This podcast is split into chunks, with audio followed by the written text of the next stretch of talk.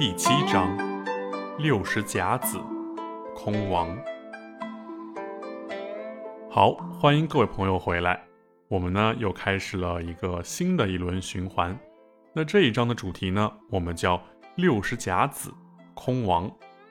六十甲子呢有六个循环，每个循环啊，天干有十个，地支有十二个。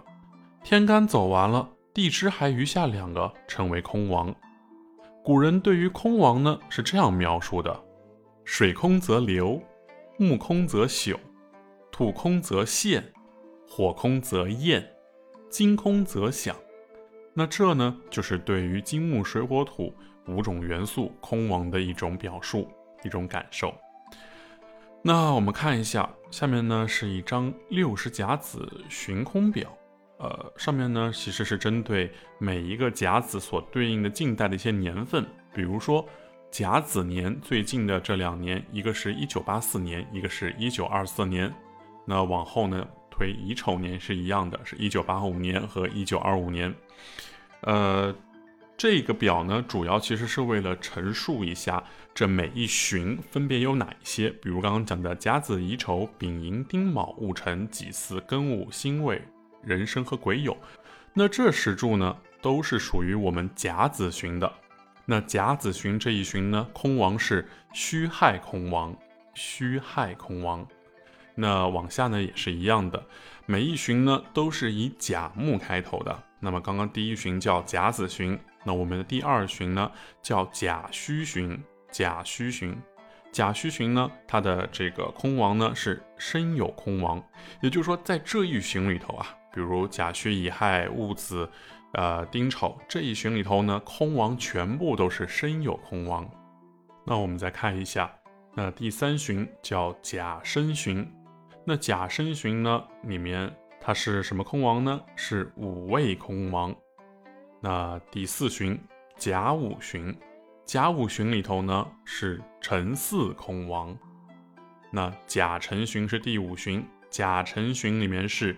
寅卯空王，最后一旬甲寅旬，甲寅旬呢里头呢是子丑空王，子丑空王。那其实有人会想问，哎，这一些旬的空王怎么记呀？怎么去那个？那其实很简单啊，那个教你们一个偷懒的方法，比如说看甲子旬的子往前。这十二地支不是兜一圈吗？往前推一下，子的再往前一个是什么？他说子是第一个，子没法再往前了。你把它想象成它是一个循环，是一个轮回。那么子往前一个连的不就是我们的亥吗？亥再往前一个就是我们的戌。所以甲子旬呢是我们的戌亥空王。那甲戌旬呢也是一样的，戌往前再找是什么？是不是申和酉？所以甲戌旬是申酉空亡，甲申旬也是一样的。哎，申金的前面两个地支是什么？一个是午，一个是未。所以甲申旬的这一柱呢，都是午未空王。那以此类推，甲午旬是辰巳，甲辰旬是寅卯，甲寅旬是子丑，是这样的一个记忆方法。那我们看一下，从心法层面啊，六十甲子中的空王呢？就像是六道轮回中啊，永不停转的两个轮子，一种呢是追求，一种呢是期盼，是一种梦想。在岁月的夹子里啊，太阳渐渐地朝北回归线而去，虚亥的飘逸呢就这样被隐去。当甲戌来临的时候，我又见到了你，可是此时的你已不是你，所有曾经的惦记，留下的没留下的。都成为回忆和叹息，这就是空王的秘密。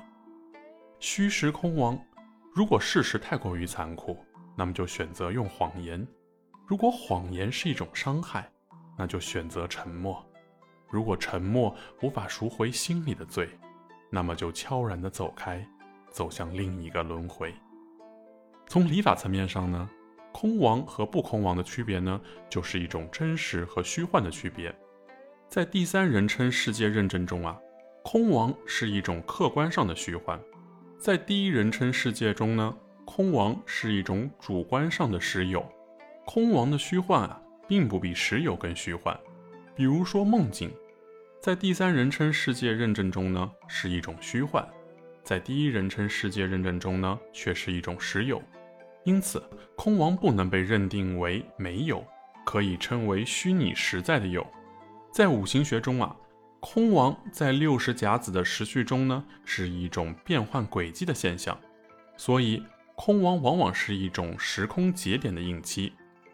从技法层面呢，当一个时间局的局主的食神意象啊。在于“空亡”这个字的时候，那么他会去追求一种虚拟实在的有。当这个字被填实的时候呢，也就是应激到了。所谓“逢合不空，逢冲不空，缝行不空”，本质上讲的都是一种追求和意向，不同的只是目的和手段。